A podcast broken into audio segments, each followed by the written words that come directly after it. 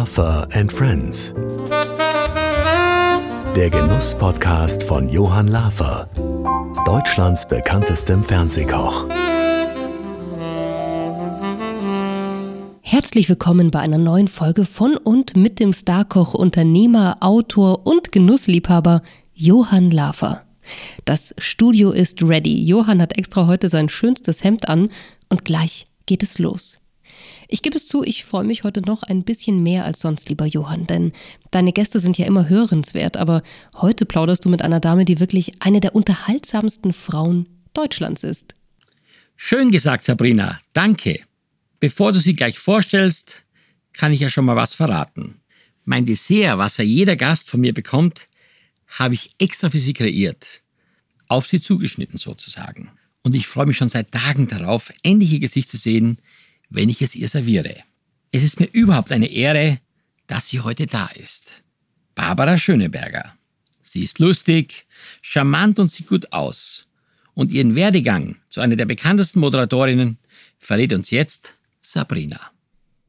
Barbara Schöneberger ist eine deutsche Fernseh- und Radiomoderatorin, Entertainerin, Schauspielerin und Sängerin. Sie ist in München geboren und mittlerweile lebt sie aber mit ihrer Familie in Berlin.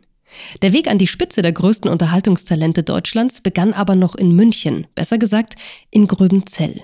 Dort wuchs sie mit ihren Eltern Hans und Annemarie auf und besuchte in München das Pestalozzi-Gymnasium. Nach ihrem Abitur begann sie ein Volontariat bei der Modezeitschrift Mode Spezial in München.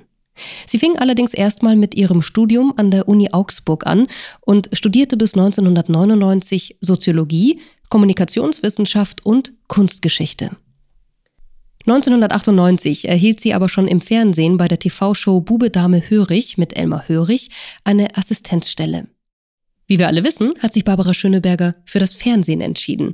Und nach einem Kommentar von Harald Schmidt, der meinte, sie bräuchte eine eigene Fernsehsendung, erfüllte sich auch bald dieser Wunsch. Denn nach kurzen Auftritten beim Sportsender DSF und einer zweijährigen Co-Moderation im Sat1 Frühstücksfernsehen gab es dann endlich Blondes Gift ihre eigene Talksendung, die am 23. April 2001 erst auf Sun TV und später auf dem WDR lief. Mittlerweile sieht man sie seit 2008 auch an der Seite von Hubertus Meyer-Burkhardt in der NDR-Talkshow, auf RTL an der Seite von Günter Jauch und Thomas Gottschalk und seit dem 27. Juli 2021 ist sie auch die Moderatorin von Verstehen Sie Spaß. Auch als Verlegerin ist sie eine Größe in den Printmedien, denn ihr Frauenmagazin Barbara erscheint seit 2015 erfolgreich in Deutschland und kommt dabei ohne Diäten, Workout und To-Do-Listen aus. Als Sängerin ist sie auf Bühnen und Benefizveranstaltungen unterwegs, hat eigene Alben mit Swing-Musik rausgebracht und auch im Radio hat sie mit Barbar Radio eine eigene Marke etabliert. Neben dem 24-Stunden-Radioprogramm sind vor allem die Gespräche mit prominenten Gästen beliebt. Der Talk erscheint auch als Podcast unter dem Titel Mit den Waffeln einer Frau. Und hier schließt sich der Kreis, denn auch Johann Lafer war schon bei ihr zu Gast. Also was für eine super Überleitung, glaube ich. Da bleibt mir noch zu sagen, Herzlich willkommen, liebe Barbara. Ich bin so, so glücklich, weil ich bin ja in meinem Leben immer nur bei dir zu Gast. Dass du jetzt wirklich dich bereit erklärt hast, zu mir zu kommen, ja. finde ich großartig. Ja, Vielen gern. Dank. Aber ich bin so gern Gastgeber, deswegen freue ich mich natürlich eigentlich immer, wenn jemand zu mir kommt. Aber äh, ich komme natürlich wahnsinnig gern auch zu dir. Und ich finde es super, mit dir zu sprechen, egal in welchem Kanal und was auch immer und ob uns einer zuhört oder nicht. Äh, Hauptsache, wir zwei reden mal ein bisschen. Uns und Genuss-Podcast, ja, sag genau. mal. Ja. Das ist doch der Wahnsinn. Ja, da kommen wir sicherlich nachher dazu, aber zunächst mal fangen wir mal an. Äh, wir sagen, wir sagen ja die Bayern. Ich muss ganz ehrlich sagen, also ich habe zu keinem Zeitpunkt festgestellt oder überhaupt die Spekulation gehabt, dass du aus Bayern stammst. Das merkt man überhaupt nicht.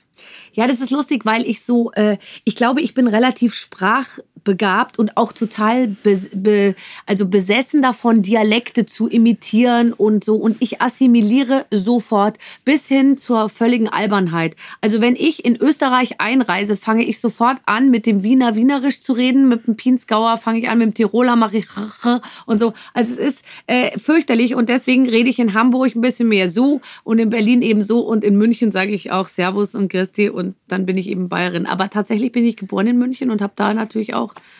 25 Jahre gelebt oder so. Könnte man sagen, dass was für ein Söder mit seiner Sprache vielleicht in Deutschland ein Nachteil ist, wäre für dich auch ein Nachteil bei der Fernsehmoderation? Ah, weißt du, ich, ich setze es ein, wenn es wenn's, äh, wenn's nötig ist und ich verberge es, wenn es sozusagen störend wäre. Ja. Weil die Bayern haben ja schon, das merke ich natürlich immer wieder, die Bayern haben natürlich schon so einen Sonderstaat. Das ist lustig, weil immer, ja, unser Abi ist irgendwie angeblich mehr wert als das der anderen und gleichzeitig mit dem Söder, da haben sie alle ihre Probleme und so und mit der Extrawurst, die die Bayern immer machen und dass die Bayern auch die einzigen sind, die ihre Sommerferien nicht verschieben wollen, weil sie immer noch behaupten, die Kinder müssten bei der Ernte helfen. ah, das ist natürlich, Auf, das muss man helfen mögen. auf dem Papier bei der Ernte. Aber Gröbenzell, das ist ja, ich sag mal, nicht der Nabel der Welt, ist sicherlich schön. Wie stelle ich mir deine Kindheit da vor? Also ich bin geboren in, äh, in München, dann haben wir erst mal sechs Jahre in München gewohnt und Grubenzell ist so ein Vorort. Also es ist einfach einer der Vororte in München und so. Und ich war ähm, dort dann in, also wir haben in einem kleinen Haus gewohnt, äh, Baujahr 1980, wie man sich vorstellen kann, so ein typisches Doppelhaus, wie man es ganz häufig sieht, immer jedes Zimmer auf einer anderen Etage. Finden meine Eltern heute auch noch schön, aber langsam denken sie schon drüber nach, wie sie diese, ich glaube, wir haben mehr Treppen als, als irgendwas irgendwie im Haus, wie sie das irgendwie bewältigen werden in zehn Jahren. Und ähm, es war wahnsinnig, eine wahnsinnig glückliche Kindheit, weil mein, meine Mutter zu Hause und mein Vater Musiker, also als äh, äh, Klarinettist an der Oper natürlich ein ausgeglichener Mensch. Also das, was ich jetzt kennenlerne in, im, in meinem Umfeld, auch in meinem Freundeskreis, gestresste Männer, die immer am Telefon sind, die mit der äh, Faust auf die Tastatur hauen und äh, abends schlecht gelaunt sind, weil der Deal geplatzt ist und so. Sowas gab es bei uns nicht. Mein Vater war ein musischer Mensch, der, ähm, der seiner äh, Kunst nachgegangen ist, mehr oder weniger. Und das, glaube ich, hat mich schon sehr ähm, geprägt, äh, weil ich diese totale Harmonie einfach nur von zu Hause kenne. Ich hatte ja keine Geschwister leider, was natürlich einerseits schlecht ist, aber andererseits, glaube ich, entwickelt man sich auch so ganz stressfrei als Einzelkind.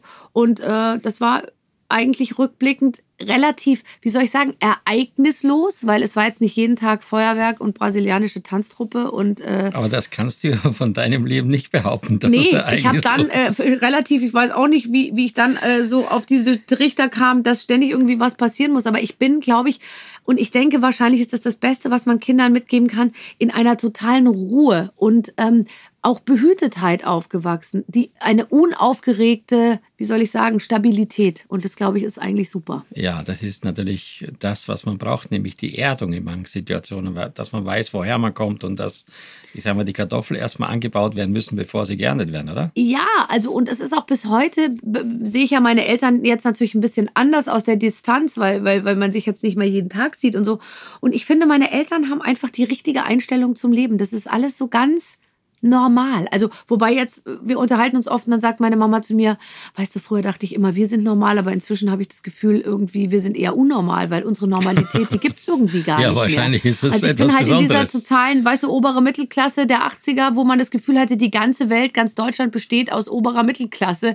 Alle hatten irgendwie, fuhren nach Italien in Ferien und man hatte ein Auto und äh, man hatte irgendwie so, also das war alles so diese totale Solidität der 80er, wo man sich um nichts Gedanken machen musste. Hast du dein musisches Talent vom Vater geerbt? Ja, ich denke schon. Also na klar, also meine Mutter spielt kein Instrument, aber äh, die Musikalität kommt von der Seite meines Vaters. Da gab es auch schon Cellisten und Dirigenten und, und so.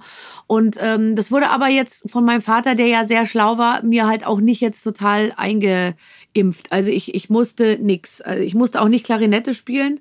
Ich habe bis heute, glaube ich, erst zweimal in meinem Leben eine Klarinette in der Hand gehabt. Aber ich musste Klavier machen und mein Vater hat immer zu mir gesagt, lernen singen, du kannst es super, du solltest es studieren. Das habe ich mich nicht getraut oder fand ich doof damals. Und ähm, ja, also ich glaube, dass ich eine Musikalität habe, ich habe früh gesungen und, und, und so, aber es war kein Druck irgendwie Wie da. stelle ich mir das vor? gut. Du hast mit deinem Vater unterm Weihnachtsbaum. Nee, mit meiner Mutter. Ich glaube, mit meinem Vater habe ich nicht so viel gesungen, aber me- meine Mutter hat wahnsinnig viel mit mir gesungen und ich konnte alle Lieder so und äh, hab, Schön. So wie man sich eigentlich heute so ein richtig harmonisches Familienleben vorstellt. Total. Also ganz klein, Mutter, Vater, Kind. Dann hatte ich noch Großeltern, aber es war jetzt nicht die, die Riesenfamilie, die immer zusammenkam. Und ich hatte halt total viel Zeit, auch äh, mich zu langweilen. Was man immer so, wenn du heute einen Kinderpsychologen dir anhörst, ja, was die so erzählen. Kinder müssen sich langweilen, da, es, es darf nicht so viel passieren, reizarme Umgebung, damit die irgendwie auch so sich selbst zu sich selbst finden und so. Also würde ich mal sagen, das haben wir, haben wir relativ erfüllt. War dein Kindheitstraum damals das, was du heute Nein. erreicht hast? Überhaupt nicht. Aber mein Traum war vor zehn Jahren auch nicht das, was ich heute äh, mache. Und heute weiß ich auch nicht, was ich in zehn Jahren mache. Also ich hatte überhaupt gar keinen Kindheitstraum. Also es war nicht, ich will reich werden oder reich sein oder erfolgreich Lass sein. mal das, nee, lass mal das Reich weg, lass mal einfach mal deine Karriere, nämlich äh, in dem, was du machst, Radiomoderatorin, Fernsehmoderatorin, ich sage immer, äh, die Geheimwaffe äh, des deutschen Fernsehens. Nein, alles, das war nicht mein, das war nicht mein, mein Plan. Also ist es auch immer noch nicht irgendwie lustigerweise. Also natürlich, jetzt mache ich es und jetzt habe ich auch langsam das Gefühl, ich glaube, ich mache, es ist wirklich ernst so, ja. Ja. Aber, aber ich hatte, ich hatte den Traum nicht, nicht so, dass ich, also natürlich wollte ich auch Tänzerin sein oder ich wollte irgendwie was vorführen. Das hat mir schon Spaß gemacht, was vorzuführen. Man musste mich jetzt nicht total zwingen, irgendwas. Also in der Schule, wenn So. es irgendwas gab, was mit Bühne und Nee, ich war nicht in der Theatergruppe und so, Nee. weil das fand ich so öko irgendwie. Ich habe überhaupt nichts gemacht in der Schule. Ich habe eigentlich auch bis heute, ich brauche immer jemand, der mich so schubst und sagt, jetzt mach das irgendwie und dann habe ich das so für mich, aber ich war jetzt nicht immer, aber ich jetzt rückblickend haben viele bei den Klassentreffen, ich liebe ja nichts mehr als Klassentreffen so von früher und dann haben jetzt schon viele zu mir gesagt, ja, war ja klar, dass du zum Fernsehen gehst. Du hast ja immer, du warst ja immer so und so, aber ich selber habe das nicht so empfunden. Ich fand mich natürlich auch äh, schüchterner und ähm, lustigerweise, wenn ich so Klavier vorspielen musste, habe ich mir meine Fingernägel abgekaut und war aufgeregt und auch Sportwettkämpfe, das hat mich fertig gemacht, dieses Ja, aber hast unter du zwei Seiten in dir? Ist das heute auch noch so? Bist du, immer wenn ich dich sehe jetzt äh, hier auf der Reeperbahn, wenn es um den Eurovision Song Contest geht und du da auf der Bühne stehst oder auch sonst. Ich habe dir letztes Mal ja sogar eine SMS geschrieben, weil ich A, ich fand dein Kleid sensationell, B, fand ich deinen Auftritt spektakulär. Also ich habe jetzt, und ich meine, ich, ich mache auch in, natürlich in einem kleinen Rahmen auch äh, bei meiner Art von Sendung ja auch diesen Prozess durch. Aber ist es denn wirklich so, dass du heute sagst, jetzt an die, ans Mikrofon fertig los oder hast du immer noch so eine gewisse Barriere? Überhaupt nicht. Das Nee. ist lustig, das habe ich eben gar nicht mehr. Also mich kannst du zu jedem Zeitpunkt auf jede Bühne stellen und es würde mich gar keine Anstrengung kosten. Also natürlich schon, ich will die Inhalte, ich will schon, also ich gehe jetzt Ja, ja. nicht auf eine Bühne und weiß überhaupt nicht, was ich Um was mache. es geht. Also ich weiß schon immer, was ich jetzt gleich mache und ich habe schon totalen Plan, aber die das alleine auf die Bühne gehen und vor Menschen sprechen, regt mich überhaupt nicht auf. Und früher hat mich äh, glaube ich, weil ich einfach nicht den richtigen, ich habe nicht die richtigen Sachen auf der Bühne gemacht. Wenn ich ein Instrument spielen musste oder Sport machen musste oder so, das hat mich gestresst, weil das konnte ich nicht. Ja, genau. Also in Klavier konnte ich nicht beherrschen, aber meine Stimme, mein Timing, mein, meine, was weiß ich was, meine Vorbereitung, meine Gags, wie auch immer man das irgendwie nennen will, das habe ich heute eben schon unter Kontrolle. Also ich hatte mal eine, einen Auftrag in Trier in der Stadthalle mit Mhm. jemand vom ZDF ein klassisches Konzert zu moderieren. Kannst du dir vorstellen? Ich als Koch, nur weil ich meine Rübe in der Kamera irgendwann mal reingehalten habe, und dann sollte ich da also, wie stehst, anfangen. Ja. Die Leute haben gedacht, der ist ein Vollidiot, der hat ja von gar nichts eine Ahnung. Also du würdest damit sagen, Schuster, bleib bei deinen Leisten. Ja, Schuster das. bleibt bei deinen Leisten einerseits, aber äh, also man braucht ja erstmal auch ein paar Jahre, bis man seinen Weg gefunden hat. Ich wusste das ja alles nicht. Und ich finde halt auch beim Fernsehen haben ja immer alle nur so wenig Geduld. Da muss ja einer nach dem dritten Mal schon gleich irgendwie voll super und alles können und in, im Format sich zurechtfinden und den richtigen Ton gefunden haben und so. Und das, das kann man ja nicht. Ich habe auch, ich habe irgendwie zehn Jahre gebraucht, um zu verstehen, wie muss denn mein Umfeld aussehen, dass ich funktioniere. Ich bin kein Stand-Upper, der allein irgendwie, ich, bin, ich brauche eigentlich am besten immer, ich will einen Gesprächspartner, ich muss auf Dinge reagieren und so. Aber das habe ich erst alles äh, so nach und nach rausgefunden. Und ich fühle mich eben auch wahnsinnig unwohl, zum Beispiel auf dem politischen Parkett. Also so wie du dich unwohl gefühlt hast in der klassischen Musik, so würde ich nie im Leben zu Also Anne eine- Will eine- gehen und ja. da irgendwie mit Politikern sei es jetzt noch über ein Thema, was mir so noch so sehr am Herzen liegt, das würde ich mich einfach nicht trauen, weil ich, weil ich einfach finde, ich bin für Unterhaltung zuständig und ich bin da nicht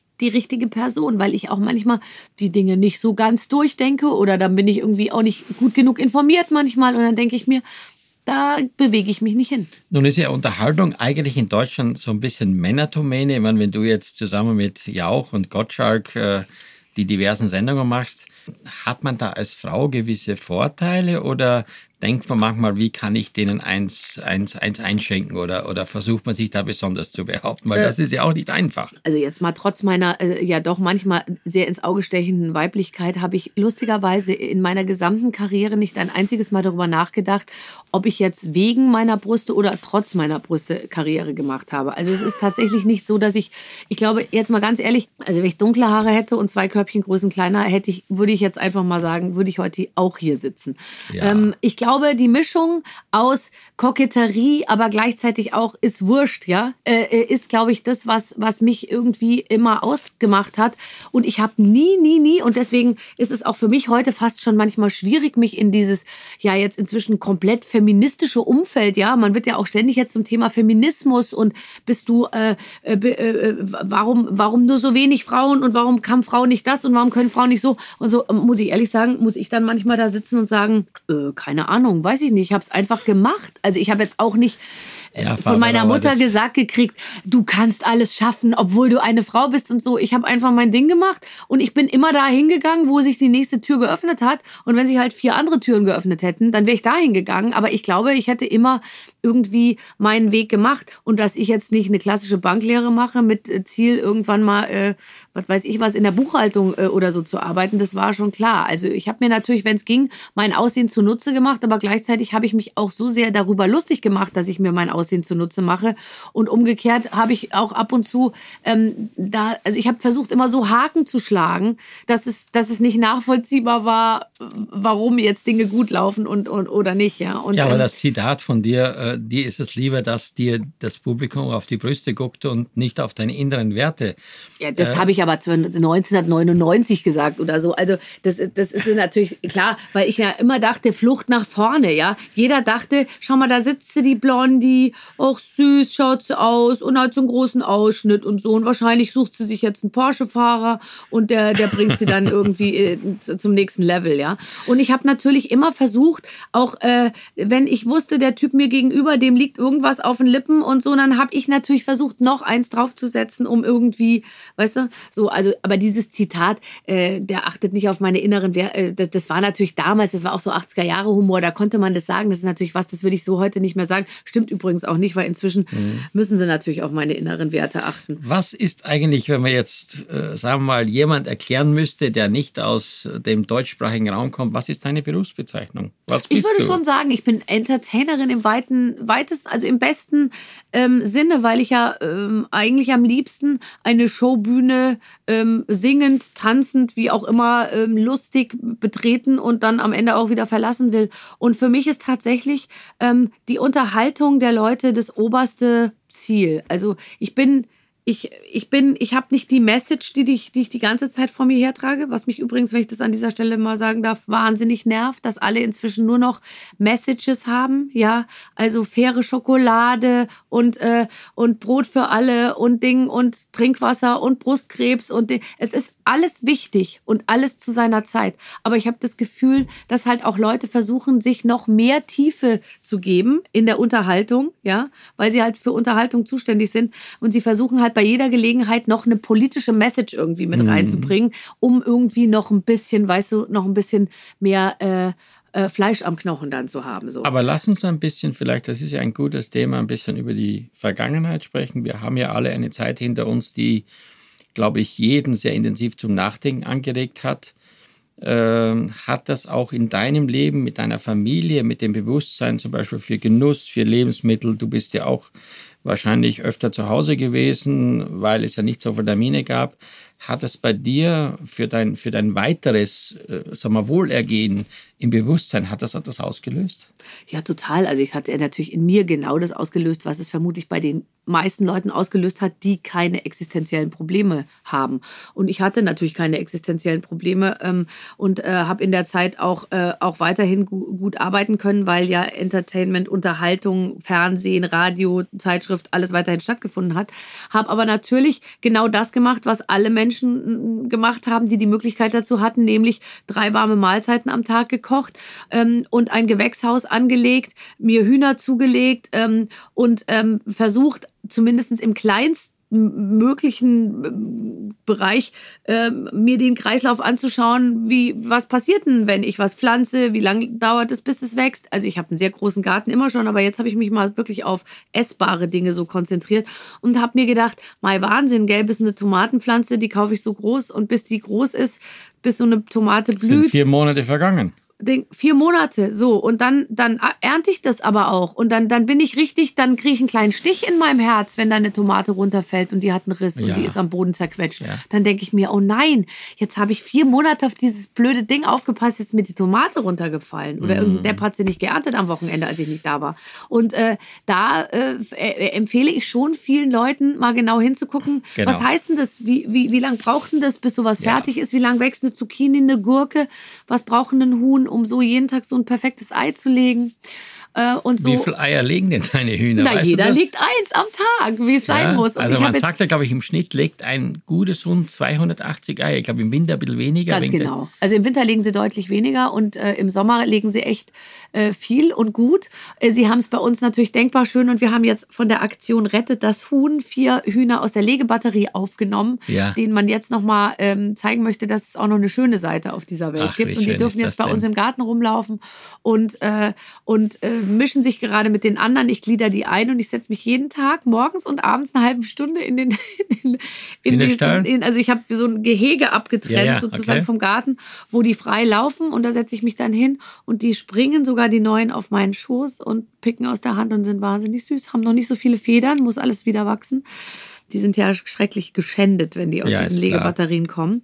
Und ähm, ja, sind wahnsinnig süß. Und ehrlich gesagt, das macht mir, ich habe auch ganz viele Kaninchen. Ähm, so und auch ganz toll in so einem Käfig. Die haben super alle. Was machst du mit den Kaninchen? Die mache ich, da mache ich nichts, die, die streicheln wir nur. Und die sind also Haustiere. Das sind sozusagen. totale Streichelkinder, Haustiere. Ja, ja. Aber die Hühner machen mir mehr Spaß, weil mir das Spaß macht, dass ich da oben was reinstecke und unten was rauskommt. Das hat mir immer schon gut gefallen. Also als ich, ich kann dir dazu eine Geschichte erzählen, als ich also äh, dann von zu Hause weg bin nach Deutschland. Ich komme ja aus der Steiermark und äh, wenn ich dann nach Hause kam, und dann bin ich immer zu meiner Tante, die habe ich besucht. Und das Erste, was die gemacht hat, war immer im Garten ein Huhn eingefangen und hat sie das zubereitet. Und da war immer mein, mein Cousin mit, mit seiner Frau dabei. Und der konnte also auf keinen Fall, der konnte, nee, der nicht einmal sehen, sondern der konnte, der hat sich wahrscheinlich vorgestellt, das war gerade noch da rumgelaufen, das ist jetzt warm, paniert und ausgebacken. Ich werde die Story, äh, Story nie vergessen.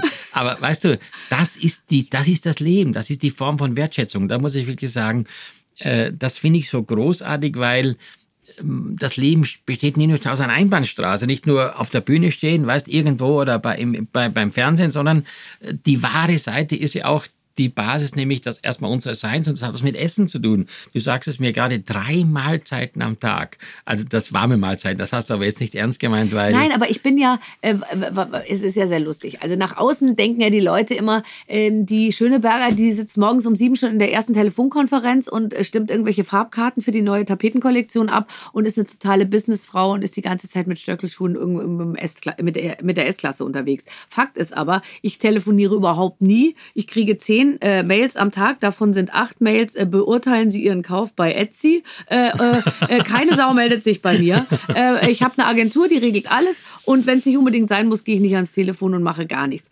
Ich bin hauptberuflich zu Hause.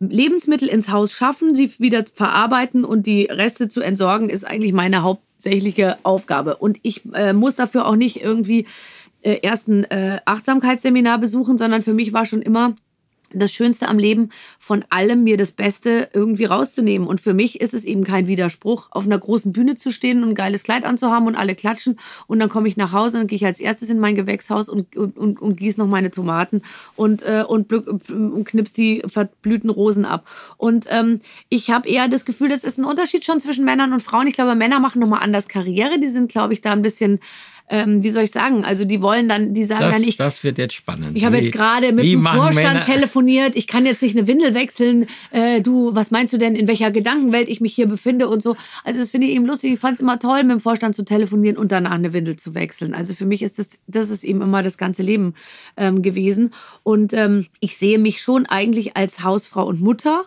und auch als Ehefrau. Und dann bin ich nebenher auch noch auf Bühnen. Aber das ist meine Sicht der Dinge. Und von außen wird es immer anders wahrgenommen. Aber für mich ist auch zu kochen, einzukaufen. Also mir ist das auch schleierhaft, wie man sich alles liefern lassen kann und andere Leute suchen einem das aus. Ich will, ich war heute Morgen schon auf dem Markt. Äh, Ich, ich habe Wie, Blumen wie ist die gekauft. Reaktion? Wie ist die Reaktion? Ich meine, man kann dich ja nicht, nicht erkennen, wenn du auf dem Markt bist. Ja, ich bin auf dem Markt jede Woche zweimal. Aber wie ist die Reaktion? Weil, ich meine, bei mir ist es ja natürlich typisch, weil ich ja der Koch bin. Klar, Ja. das ist dann noch extremer, wenn du jetzt einkaufen gehst. Ich meine, gibt es nicht so auch Leute, die neben dir stehen und sagen, aber Frau Schöneberger, da sollten Sie schon mal das nehmen oder das nehmen? Ja klar, mit mir redet natürlich jeder und ich bin inzwischen wie Thomas Gottschalk. Ich muss so lachen über mich selber, weil ich natürlich egal, wo ich stehe, auch mit jedem dann gleich, weil ich, weil ich immer denke, die wissen ja wahrscheinlich, wer ich bin. Dann kann ich ja jetzt mit denen irgendwie reden. Ich fange ja auch mit jedem ein Gespräch an oder sage, äh, oh, die Himbeeren sehen aber gut aus heute und so. Ich bin jetzt schon so, ich bewege mich schon in so einer Thomas Gottschalk-haften Art und Weise überall hin, weil ich ja immer winke auch und alle winken mir und dann freue ich mich und so. Aber es sind ja alle sehr nett und ich fühle mich einfach in so einer großen Gemeinschaft. Ich habe schon immer, klar, man merkt dann irgendwann, oh Gott, die kennen einen ja wirklich alle und, und so. Aber äh, ich habe mich jetzt irgendwie dran gewöhnt. Ich mache es jetzt auch schon so lange. Aber es ist jetzt nicht so, dass die Leute äh, be be- belästigen mich ja nicht. Die sagen, hallo oder ach, ich werde verrückt. Sie hier. Aber jetzt, wer, wer häufig auf dem Markt ist bei uns, der sieht mich häufig. Und meistens komme ich morgens, um ums Essen zu holen und dann komme ich nochmal mittags mit dem Auto, um das Grünzeug für die Hühner abzuholen und die Hasen. Ach ich so, muss dass nochmal das- die Reste- kistenweise die Reste, die ja. Reste dann einsammeln von den Das jeweiligen finde ich aber Händlern. super, weil das ist ja auch dann zum Teil Abfall, wertvoller Abfall und Ja klar, du, die da Hühner sind manchmal, sich. ehrlich gesagt, also dir kann ich es ja sagen, da sind manchmal Sachen in der Kiste, da denke ich mir, äh, das esse ich aber selber noch, das gebe ich nicht den Hühnern. Wirklich. Glaubst du, oder andersrum, wenn ich das jetzt zusammenfasse, möchte ich ja sagen, das ist wahrscheinlich dieses allumfassende Normalsein das Erfolgsgeheimnis von Barbara Schöneberger. Ja, ich bin oder? ja die Volksbabsi. Ich bin ja nicht die Sylvie Mais, die irgendwie in Saint-Tropez so. auf der Yacht rumliegt und einen Bauch Okay. reinzieht. Wobei ich fürchte, die zieht ihn noch nicht mal ein. Aber bei mir ist es ja so, ich bin tatsächlich, glaube ich, ich bin halt die, äh, die perfekte Normalität. Du bist eine von uns oder Ja. sozusagen, du bin ich bist anfassbar. Ja. Du sitzt auch jetzt hier ganz entspannt. Ja, man kann mich anfassen. Schade, dass die. Zuschauer so weit weg sind, die Zuhörer. ja, das machen wir Ich will dann. das auch sein. Anfassen machen wir gleich. Aber ich finde, ehrlich gesagt, das auch schön. Ich wollte auch lustigerweise nie. Natürlich ist es toll, wenn ich heute in einem Hotel anrufe und meinen Namen sage und ich dann äh, äh, doch noch ein Zimmer kriege, obwohl es eigentlich keins mehr gibt. Und natürlich finde ich es auch toll, wenn ich Zahnweh habe und ich beim Zahnarzt anrufe und der sagt, na kommen Sie noch Ja. schnell vorbei, das kriegen wir hin. Aber eigentlich will ich in der Masse untergehen. Ich habe null Bock auf, ähm, auf Sonder, äh, wie soll ich sagen? Weil ich habe auch total Angst davor, dass man dann sich total daran gewöhnt, immer auf der Überholspur überall vorbei äh, zu fahren und so. Wir haben ja eh schon als Prominente sehr viel Annehmlichkeiten, glaube ich. Also schon. Ich Ja, denke es schon, ist bei dass mir ich, zum Beispiel so, wenn ich essen gehe, Ja. äh, das Typische, dass man ja sich irgendwie darauf einstellt, ich habe jetzt heute Abend nicht so viel Hunger, esse zwei Gänge. Dann kommt der Kellner Ja, und sagt, ach, der Küchenchef hat sich noch was extra für Sie einfallen lassen. dann kommt nach der Vorspeise der Fisch. Dann sagt er, jetzt haben wir noch einen kleinen Zwischengang vor dem Hauptgang. Dann denkst du hier, hallo, jetzt. Und dann kannst du ja auch nicht sagen, nein. Da kannst du Ja. wirklich, ohne Witz, dann kannst du nicht unhöflich sein. Nee. Denkst du wieder abends, dann liegst du da, als hättest Ja. du, die, Ja, hättest du klar. diese sieben Geißlein verschluckt, verstehst du, Ja. liegst im Bett, dann kannst nicht schlafen.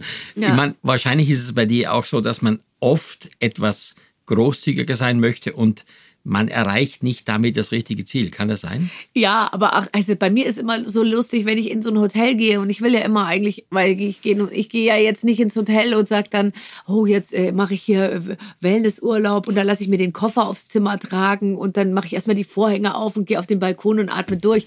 Ich habe irgendwie mein kleines Köfferchen dabei, das will ich auch nicht aus der Hand geben, weil ich will ganz schnell nach oben und ich will dann mich sofort nackig ausziehen und ins Bett legen und, und schlafen eigentlich so, ja. Und Ja. dann kommt aber immer, komme ich rein, dann kommt, heißt gleich, würden Sie noch einen Moment warten, der Hoteldirektor möchte Sie begrüßen. Dann stehe ich schon, weißt du, dann bis der Hoteldirektor kommt. Dann hat der Blumen, dann hat der Pralinen. Dann haben sie auf dem Zimmer, obwohl ich weiß, ich schlafe da nur viereinhalb Stunden, weil ich muss um halb fünf wieder raus. Irgendwie stehen dann da noch, ich habe gelesen, Sie lieben Tomaten. Wir haben Ihnen ein kleines Ding und was weiß ich was und so. Dann haben die süßes Zeug da Ja, vorbereitet ist ja positiv gemeint. wahnsinnig süß und ich, äh, ich finde auch gerade beim Thema Essen ist es ein Respekt auch dem Koch gegenüber, das alles dann aufzuessen Und dann habe ich auch immer sehr schön, wir haben ein Upgrade für Sie. Und beim Thema Upgrade weiß ich schon, ich laufe den 50 Meter langen Hotelgang bis zum Ende durch, weil Upgrade heißt immer zwei. Fensterfronten über Eck. Ja, das heißt, genau. es ist immer am Ende des Ganges. Und ich weiß ja, ich bin ja nie in diesem Hotel, ich habe noch nie in einem Hotel gefrühstückt.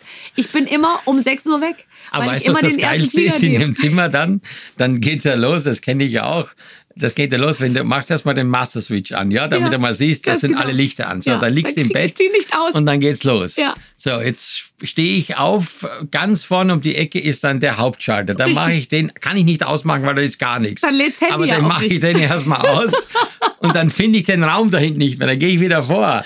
Das ist, also, und das Gleiche ist, geht's ja auch bei einer Dusche so. Ja. Also, Äh, Duschen gibt's inzwischen, wo man wirklich sagt, ähm, ich, jetzt muss ich unten anrufen. Ich krieg's nicht hin. Ich krieg's nicht hin. Es ist- Es gibt Tasten, es gibt dann, dann spritzt es hier um. Und ich, bei mir ist ja so, ich will ja oft auch nicht meine Haare waschen, weil die sind dann noch super geföhnt. Dann benutze ich die für den nächsten Tag nochmal. So, dann kommt aber, dann weiß ich schon, dann mache ich mit ganz langer Hand und aus der Dusche raus. Und dann kommt ganz Angst heißes Wasser von oder oben, ganz von unten, von der Seite. Aber es ist wirklich so, am meisten liebe ich es, wenn der Direktor, der dann auf mich gewartet hat und dann trage ich mich ins Gästebuch ein, dann mache ich ein Foto, wo sowieso hinterher kein Mensch weiß, bin ich Ursula Kaven, bin ich Iris Berben oder bin ich Nee. Barbara Schöneberger, Ach, weil, komm. ja komm, ich habe eine Brille auf, ich habe irgendwas, keine Ahnung so. Und dann geht er, sagt, ich erkläre Ihnen noch kurz das Lichtkonzept. Da werde ich schon hellhörig, weil denke ich mir, wenn mir einer das Lichtkonzept erklären muss, dann weiß ich schon, dass ich es alleine wahrscheinlich wirklich nicht hinkriege. Ja, es, ist, es sind so die, die alltäglichen Sorgen. Aber wenn du morgens aufwachst, ich meine, du bist ja glücklich verheiratet, hast zwei Kinder, wenn du dir mal wirklich in aller, in aller Ruhe äh, kneifst, was, ist, was löst das für ein Gefühl in Ich dir bin aus? immer glücklich. Also für mich ist auch nicht glücklich ein äh, Sekundenzustand, äh, den man ab und zu mal ganz selten erreicht, sondern ich bin den ganzen Tag glücklich. Ich wache auf in im schönsten Haus der Welt, da gehe ich die Treppen runter und dann denke ich mir, es gibt's ja nicht, es ist mein Haus. Und dann äh, gehe ich raus in den Garten und manchmal schaffe ich es so früh auf zu sein, dass ich mich noch rauslege in mein Ge Gewächshaus und dann geht da so die Sonne auf, dann trinke ich, ich trinke als allererstes Kaffee. Ich, ich mache, ich denke sogar bei einer Zeit, Zeitschaltuhr nach, dass die Kaffeemaschine, ich habe eine Filterkaffeemaschine und ich äh, denke, vielleicht mache ich eine Zeitschaltuhr, dann geht der morgens los, weißt du? Und ich komme runter und der ist schon dich so fertig. der Start? Der Start. Ich gehe als erstes runter, mache Kaffee. Und dann trinke ich Kaffee und dann laufe ich mit meiner Kaffeetasse durchs Haus. Dann bringe ich mit der Kaffeetasse die Kinder in die Schule, manchmal mit Auto, manchmal mit dem Fahrrad, mit, immer mit Kaffeetasse. Und das ist für mich das Aller, Allerschönste. Und ich weiß auch nicht warum, aber inzwischen muss ich auch gar nicht mehr so früh raus. So früher musste ich manchmal ganz früh los, muss ich irgendwie nicht mehr. Ist alles sehr viel angenehmer geworden. Und dann laufe ich noch so ein, manchmal muss ich Sport machen, aber sonst laufe ich dann einfach so durchs Haus und mit meinem Kaffee und singe. Und bin den ganzen, die ganze Zeit darüber glücklich, was ich habe. Ich Ist muss nicht nach also, Afrika weil fahren, um zu mein- wissen, dass es mir sehr gut geht. Aber es ist ja wirklich äh, sehr oft, und das äh, habe ich meinen Podcast wirklich äh, ja, einfach kennenlernen dürfen, dass man doch, äh, und das ist jetzt eine große Freude, weil ich kann es von mir nicht behaupten, dass ich immer sage, ich stehe jeden Morgen auf und bin sehr glücklich. Es gibt ja immer mal Momente, wo man schon, ich sag mal, über das eine oder andere nachdenkt. Gut, der Erfolg gibt einem recht, das sieht man bei dir. Du bist ja wirklich, für mich bist du ja also unbeschreiblich erfolgreich. Das ist ja, kann man ja gar nicht nachvollziehen, was das bedeutet, weil es hat auch mit viel Arbeit zu tun. Aber gibt es nicht auch Momente, wo du sagst, also du moderierst ja wahnsinnig viel Legales und auch solche Dinge, wo du sagst, Mensch, Meier, das auch noch? Total. Und- Doch, ja. das gibt's schon. Aber lustigerweise äh, läuft es bei mir in der gleichen, immer in der gleichen Welle ab. Also ich mache immer, ich mache alle Ferien komplett frei. Also alle. Äh, Ja. Ich habe jetzt sechs Wochen Sommerferien gemacht. Und dann, wenn so die letzte Woche kriege ich Krise. Kriege ich eine Krise. Innerlich fange ich an, denke ich mir, oh Gott, ich, ich kann es nicht mehr. Ich habe das Leben gar nicht verdient. Ich habe so ein schönes Leben. Und es tut gar nicht richtig weh, weil ich muss mich gar nicht mehr richtig anstrengen. Vielleicht habe ich alles verlernt. Ich weiß gar nicht, was ich auf einer Bühne machen soll. Was erzähle ich denn eigentlich? Bin ich noch lustig? Bin ich noch spontan? Und so. Und dann rufe ich immer bei meiner Managerin an und die sagt dann zu mir, na, äh, hast du schon wieder existenzielle Krise und so? Also existenziell heißt dann Ja, bei mir, dass ich halt mal eine Stunde drüber nachdenke. Ja, aber klar. ich denke dann schon jedes Mal, ich habe es verlernt. Und was ich habe in mir, und da, darüber äh, würde jetzt wahrscheinlich ein Achtsamkeitsprofessor sagen, oh, da musst du dran arbeiten, du musst loslassen. Aber eigentlich liebe ich das, dass ich das habe. Ich habe eine komplett kalvinistische Arbeitsethik. Wenn es nicht weh tut, ist es nicht gut. Also ich muss äh, schon Also ähm, Perfektionistin, nein, Ehrge- null. Überhaupt nicht ehrgeizig, überhaupt nicht perfektionistisch, aber ich muss zumindest was mein Pensum angeht, eine gewisse ähm, Arbeit auch in einer gewissen Zeit schaffen. Ich bin jemand, ich kann, ich habe einfach sehr viel Kraft und ich habe sehr viel Energie und ich bin noch fit, wenn die anderen schon in der Ecke liegen und sagen, äh, ja, aber jetzt sind wir schon ganz schön oft hin und her gelaufen oder so. Also zum Beispiel, ich habe immer Gäste, ja. Also ich sehe das eher jetzt gar nicht so beruflich, aber mein, mein privates Leben ist eigentlich ein kleines Hotel, was ich betreibe, ja. Also bei uns sind immer Gäste irgendwo, auch teilweise über Wochen. Ähm, es kommen fast dreimal die Woche mindestens acht bis zwölf Leute zum Abendessen. Ähm, und ich mache das alles selber. Ich Nee. käme nicht auf die Idee, einen Caterer oder sowas Wirklich zu jetzt? Ich mache das selber, ich kaufe selber ein, ich mache ich mach alles selber. Jetzt gleich in zwei Stunden kommen acht Leute zum Essen. Ich habe heute Morgen, ich war auf dem Markt, ich habe alles schon vorbereitet. Wenn ich nachher komme, schiebe ich einen Lachs in den Ofen und dann äh, geht's los. Denn das ist mein persönlicher Ehrgeiz. Ich will das schaffen. Ich mache jeden Tag den Garten schön, das Haus ist perfekt. Ich mache Blumen, ich mache die Zimmer schön für die Gäste, ich mache das schön für uns. Ich habe ja auch die zwei Kinder, die ich irgendwie, die machen Hausaufgaben. Also das ist- so, das ist mein Anspruch an mein Leben. Ich, ich käme nicht auf. Meine Mutter hat letztens zu mir gesagt, Barbara, eure Sofas sind so unbequem. Da habe ich gesagt, keine Ahnung, da saß ich noch nie drauf. Nein, aber das ist ja schon faszinierend für mich. Ich meine, das ist ja wirklich, also das ist ja, was du sagst. Also das weiß A, also zumindest mir war das nicht bewusst und ich auch nicht, glaube ich, ist in der Öffentlichkeit bekannt. Und zum anderen ist es ja wirklich professionell. Also ich habe, ich, ich verneige mich jetzt wirklich vor. Quatsch, das, nein, weil ich sage dir immer, und das bezieht sich auch ein bisschen auf das, was wir in der Öffentlichkeit machen, nämlich den Leuten das gute Essen und das bewusste Kochen beizubringen. Mhm. Das ist ja auch nur dann für uns sehr erfolgreich, wenn die Leute das zu Hause auch annehmen oder Ja. nachmachen. Und Ja. ich meine, bei dir habe ich das Gefühl, dass dass nicht nur der Erfolg auf der einen Seite, sondern auch die Tatsache, um erfolgreich zu sein, nämlich äh, gut zu essen, sein Leben zu genießen. Ja, Leben. Also für Leben. mich ist das das Leben. Für mich ist nicht das Leben, irgendwo hinzufliegen und dann eben im Kleid da rumzulaufen und dann, keine Ahnung. Äh, also das finde ich natürlich auch super und das mache ich auch wahnsinnig gern. Ich habe auch übrigens sehr viele tolle Kleider und die müssen ja auch getragen werden. Aber für mich ist das Leben eben all das auch selber zu machen. Äh, natürlich habe ich auch Leute, die mir helfen und so und ich habe auch eine Putzfrau und so, aber trotzdem will ich, äh, will, ich, ich will da- das alles machen, weil der Weg ist für mich das Ziel. Also ich finde nichts schöner als, ich fahre zum Beispiel auch immer mit, wir waren jetzt 17 Leute in den Ferien, ja? Also Was? wir und dann noch ich fahre immer mit meinen Schwiegereltern und ich, wir sind immer im, in unseren Heu, also in unserem Haus oder bei meinen Schwiegereltern oder so und laden dorthin dann Freunde ein. Da sind dann elf Kinder und äh, acht Erwachsene oder was weiß ich was. Und ich koche für alle. Und es ist für mich das Schönste, weil ich kann nicht den ganzen So, Tag dann liegen sag mir und jetzt mal irgendwelche bitte, Krimis lesen. Essen ist ja, was zum Beispiel gibt's da? Du hast vorhin nur mal so nebenbei gesagt, du schiebst einen Lachs in den Ofen. Beschreibe mal, ich möchte einfach gerne wissen. Ich mache, ob- ich glaube, ich bin ein sehr guter, aber ich bin natürlich ein, ein ähm, Gebrauchskoch. Also weißt du, wenn mein, wenn mein Mann kocht, die Kinder haben letztens gesagt, ja, also wenn es so richtig, also der Papi, der kann so die komplizierten Sachen, weil mein Mann stellt sich hin und der macht dann so Handbewegungen, wie er sagt, ich mache da noch etwas Zitrone und dann macht er mit der Hand so eine Bewegung, weißt du, und so und dann mache ich ein bisschen Cayennepfeffer und so. Und ich mache halt Aber jetzt erzähl mir mal. und dann mische ich es mit den Händen lass so durch. Jetzt, lass Okay, jetzt mal bei also hab Lachs heute, bleiben. Lachs also heute, Morgen habe ich vorbereitet äh, für die Gäste. Also ich habe heute Morgen einfach äh, eine, eine grüne und eine orange Honigmelone geschnitten. Dann habe ich Schafskäse da reingeschnitten. Da mache ich nachher noch Basilikum drauf und mache eine kleine Vinaigrette mit, äh, mit Olivenöl und ein bisschen Mhm. Ja. Zitrone und so. Und Salz und Pfeffer. So, das ist der eine Salat. Dann habe ich gemacht Bulgur, habe Petersilie äh, klein geschnitten, habe Gurken, Tomaten gemacht, habe Kichererbsen dazu gemacht und da mache ich nachher auch eine Vinaigrette dazu. Dann, Mhm. dann habe ich Kartoffeln gekocht, die werde ich nachher auf ein Blech legen und werde da Olivenöl drüber machen. Die habe ich aber jetzt schon alles das In schon Ofen gekocht schieben, genau. und mache die in den Ofen mit ein bisschen äh, Rosmarin oder Rosmarin Kümmel. oder so.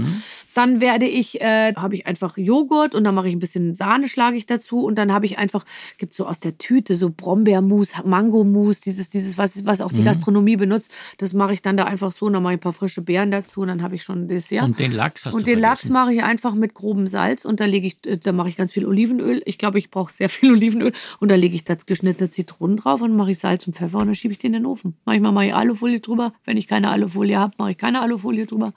Und dann ist das fertig. Und dann, und dann wird das alles hingestellt und dann gibt's Buffet. Und dann bin ich aber auch, ich bin halt sehr geübt. Das heißt, ich habe dann auch schon den Kaffee in der Kaffeemaschine, das Pulver schon drin.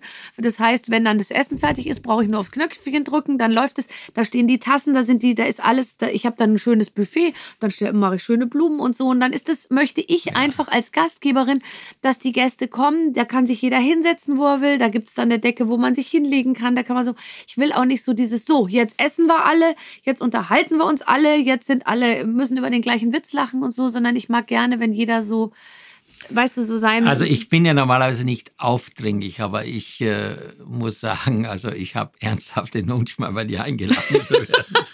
Um das vielleicht zu erreichen, gehe ich jetzt nach draußen, denn ich habe dir was mitgebracht, etwas zum Probieren. Nämlich Okay, meine Gäste bekommen immer ein kleines Überraschungsdessert. Das ist so üblich bei mir. Danach gibt es noch ein paar kleine Fragen Super. zu dem Allgemeinen und dann äh, bin ich sehr, sehr glücklich. Und wann darf ich das essen? Jetzt gleich. Ja, super, dann geh. Ich warte hier. Oh Gott, ist das toll. Ja, genau. Schmeckt das So. gut? Oh. Kannst du bitte kurz sagen, was das ist? Ja, Barbara, das ist jetzt hier, das sind so Mohnpfannkuchen, also ganz normale Pfannkuchen, weil ich mir gedacht habe, die Bayern ja mit ihrem Palatschinken und mit Mohn und dann gefüllt mit so einer Creme und dazu einfach Erdbeer mit diesem Erdbeermark.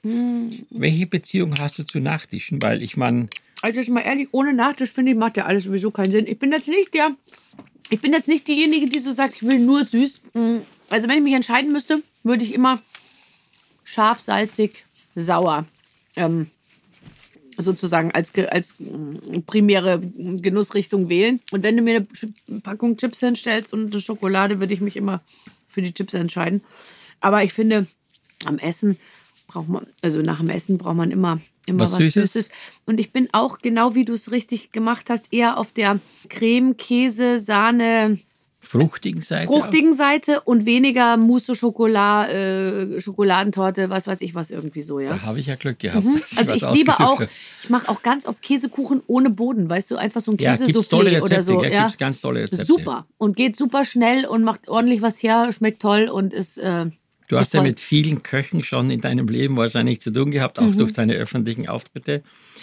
Bist du der Meinung, dass sich das Essniveau auch durch diese vielen Kochsendungen in Deutschland verbessert hat? Also, ich, ich glaube schon, aber ich bin doch immer wieder sehr entsetzt über, über, über viele Leute, die ja auch ähm, ganz viele Kinder haben und die dann einfach sagen, ich koche nicht. Ich habe keine, ich habe da kein Interesse dran. Und ich glaube, oder ich versteige mich jetzt mal zu der Behauptung, dass man hat ja früher immer gesagt, also die Frauen kochen und die Männer arbeiten und so. Und ich glaube, ähm, die Frauen haben früher, viele Frauen haben früher Kochen auch schon total doof gefunden. Nur sie konnten sich leider nicht leisten zu sagen, ich will nicht kochen. Während vielleicht früher schon viele Männer Lust hatten auf Kochen und kamen einfach nicht dazu, weil der Mann halt nicht in der Küche war. Und heute weicht es so auf. Ich kenne wahnsinnig viele Paare, wo die Männer sich die ganze Zeit ums Essen kümmern, die Frau nicht ein einziges Mal in der Küche steht.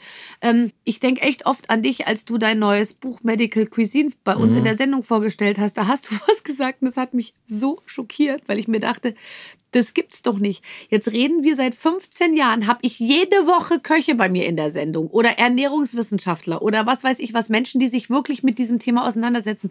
Und dann sagst du, das Ziel muss sein, an einem Tag der Woche kein Fleisch zu essen.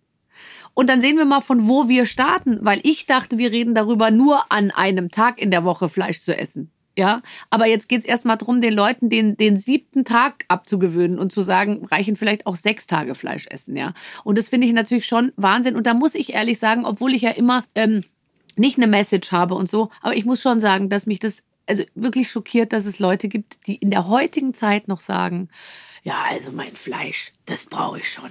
Also ich das finde ich einfach wirklich, ich finde ehrlich, das geht einfach nicht. Ja, aber das ist eine wirklich eine große Bewegung in Deutschland, die hoffentlich irgendwann mal stattfindet, weil wir können so nicht weitermachen. Wir Nein. müssen, wir müssen, ich glaube, einfach uns bewusst machen, dass diese Mengen auf die Dauer nicht erstmal produzierbar sind, dass das Ja. auch im Bezug auf die Ökologie nicht machbar ist, aber auch für unseren Körper wir nicht dafür geschaffen Nein. sind. Ich meine, und es gibt doch mittlerweile so viele tolle Rezepte mit Gemüse oder mit, mit, mit Obst und darüber hinaus. Also ich verstehe das nicht, dass das so, dass, dass, dass die, also wirklich, das macht mich richtig sauer, weil, weil ich mir denke, das kann doch nicht wahr sein. Also wir wissen jetzt inzwischen, auch wenn das die ganze Lobby äh, in, in, in der rinderproduzierenden, was weiß ich was, Fleischbetriebe weltweit natürlich versucht runterzudrücken, aber 30 Prozent oder was unserer gesamten äh, Gasveranstaltung, äh, Methan, CO2, weiß ich was, was wirklich hochgradig schädlich ist, kommt nur über diese ganzen äh, Tierhaltungsgeschichten, ja. Und es kann ja doch nicht sein, dass ich da meine Grillfackel für 1,19 mir jeden Tag auf den Teller hau. Es geht ja gar nicht drum, dass ich mir jetzt nur noch Zucchini grillen darf. Ja, wenn ich heute äh, samstags eine Grillparty mache, kann ich mir die Würstel auf den Grill legen. Ja, es ist halt Finde die Mischung, okay. die Mischung. Und ich verstehe auch, dass es viele Menschen gibt, verstehst du, wir bewegen uns ja auch in einem Bereich, wo Verzicht schon wieder Luxus ist. Ich finde das geil. Ich habe ich hab in meinen Ferien im Hühnerstall geschlafen. Also nicht jetzt in einem Hühnerstall, wo Hühner leben, aber das war halt früher der Hühnerstall.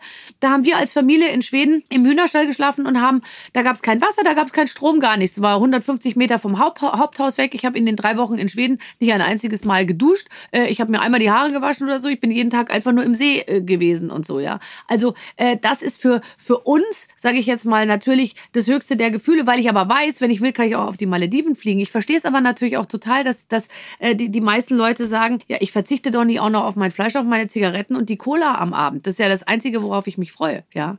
Nach einem ganzen Scheißtag, äh, zwölf Stunden mit, mit Leuten in, in, in einer Arbeit, die mir keinen Spaß macht und so. Das kann ich natürlich alles verstehen. Deswegen glaube ich, ist es gar nicht vielleicht auch möglich, das äh, flächendeckend durchzusetzen. Weil ich glaube, für die meisten Leute ist es schlichtweg kein Anreiz, auf irgendwas zu verzichten. Also zweimal die Woche an der Fleischtheke sagen, jetzt gehe ich mal weiter. Ja. Jetzt geht's, jetzt, jetzt, morgen esse ich meine Linsensuppe. Ich glaube, die hin. Mischung macht's. Ja. Die Mischung macht's und das Bewusstsein macht's. Ja. So. Ich habe noch äh, immer am Ende so zwei, drei Fragen, die natürlich wichtig sind. Einmal, was wünscht sich Barbara, wenn wir jetzt mal zehn Jahre vorausschauen? Oh, ich hoffe ehrlich gesagt, dann ist alles. Mein Körper wird sich ja nicht verändern, weil der hat sich auch in den letzten zehn Jahren nicht verändert. Siehst du deinen Bauch wirklich nie ein? Doch, immer die ganze Zeit. Deswegen habe ich extrem gute Bauchmuskulatur. Na komm, Aber inzwischen jetzt. kann ich manches auch nicht mehr wegziehen. Früher konnte ich ihn einfach einziehen und das war super. Und jetzt inzwischen ziehe ich ihn jetzt. ein und dann denke ich mir, ich muss doch noch die stramme Unterhose ich drüber ziehen. Ich liebe alles, was an dir dran ist, ja.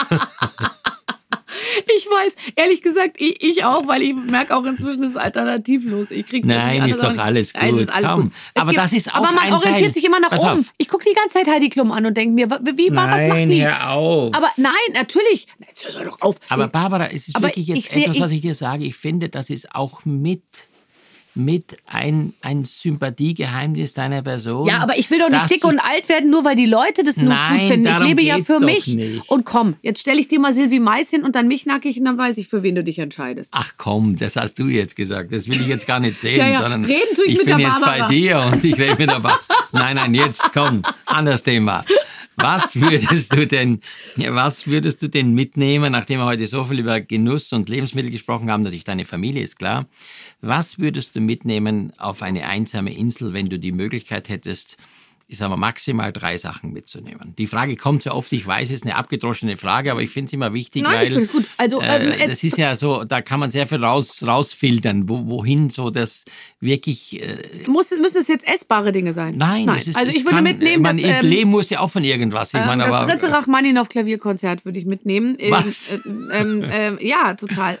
Weil das ist wie ein Zuhause, finde ich. Also es gibt viele ähm, klassische äh, äh, Musiken, aber das muss auf jeden Fall mit, weil in den guten und schlechten Zeiten auf dieser einsamen Insel wird mich das sehr gut begleiten. Dann würde ich auf jeden Fall Kaffee mitnehmen, halt sehr viel Kaffee. Ja. Und ähm, Filterkaffee.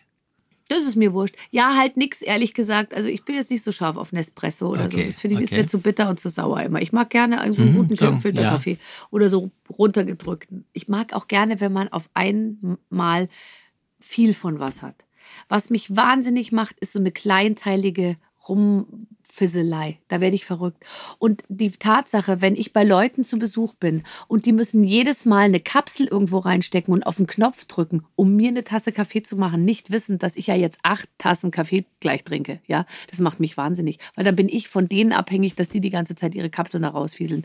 Ich persönlich liebe es, wenn einer vor mir in einer eineinhalb Liter French Press das Ding runterdrückt und ich weiß, so, jetzt haben wir erstmal Ruhe für die nächsten zwei Stunden. Das So, jetzt haben wir erst zwei Sachen. Wir haben jetzt erstmal Okay, das Konzert. also Kaffee Café, das Konzert. Und dann ähm, nehme ich mit, ähm, warte mal, was habe ich denn gern bei mir? Oh, jetzt so ein Buch, das ist auch so ein bisschen, kommt so ein bisschen einschleimerisch rüber. Äh, Könntest ja sagen, einen Koch zum Beispiel. nee, ich würde immer selber kochen.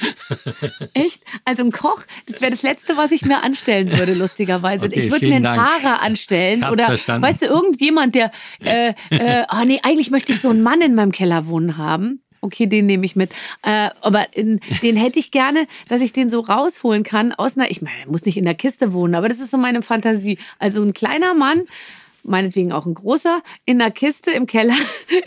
und den kann ich rausholen, wenn ich will und sagen, mach mal hier äh, das Brett hier so rüber und dann mach mal da und da ein Scharnier dran und eine Feder an die Tür, dass die immer wieder zugeht, wenn ich rausgehe. Solche Sachen. Also einen So sogenannten ein- Facility ein Manager Faktotum. Ein Facility Manager, der sozusagen variabel einsetzbar ist. Das würde mir gefallen. Kochen werde ich weiterhin Ja. selbst. So, und jetzt habe ich so viel heute gelernt von dir, was, ähm, was deine Kreationen sind im Bereich von Genuss. Was müsste ich dir kochen zu deiner Henkersmahlzeit?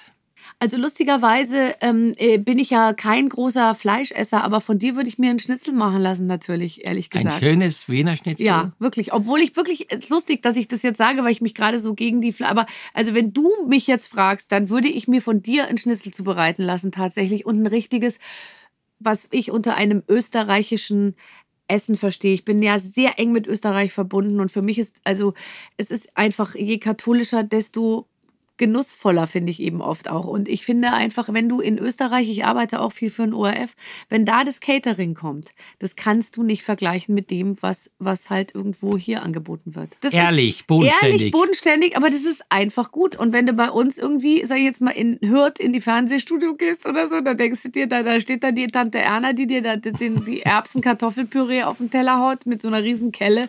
Flatsch. Darf ich mal kurz zusammenfassen? Mein Yes. Fazit des heutigen Tages Ja. ist, also ich müsste dir einen Schnitzel kochen. Silvi Mais würde angezogen mich unterstützen bei der Zubereitung und ich würde dir das dann nackt, ich würde dir das, wenn du nackt bist, servieren. So viel habe ich zumindest Nach- mal. Nachdem ich die Lichter im Hotel ausgemacht Achso, habe. okay, alles klar. Ich will dann auch kein Foto, ja, nicht wie der Hoteldirektor. Liebe Barbara, es war so großartig. Ich, äh, ich danke dir ganz herzlich. Es, es ist wirklich eine große Freude und äh, du hast ein Gut bei mir, auch immer was das bedeuten mag. Vielleicht ja tatsächlich mal ein gut gemachtes Schnitzel von Ja. einem Österreicher für die liebe Barbara. Aber ich Herzlichen fürchte, Dank. äh, also wenn wir jetzt das, den Verlauf unseres Gesprächs anschauen, wirst das nächste Mal wieder du bei mir zu Gast sein. Ja, ich komme gerne, du weißt ja. Vielen, Vielen Dank. Dank. Danke Dankeschön. sehr. Danke sehr.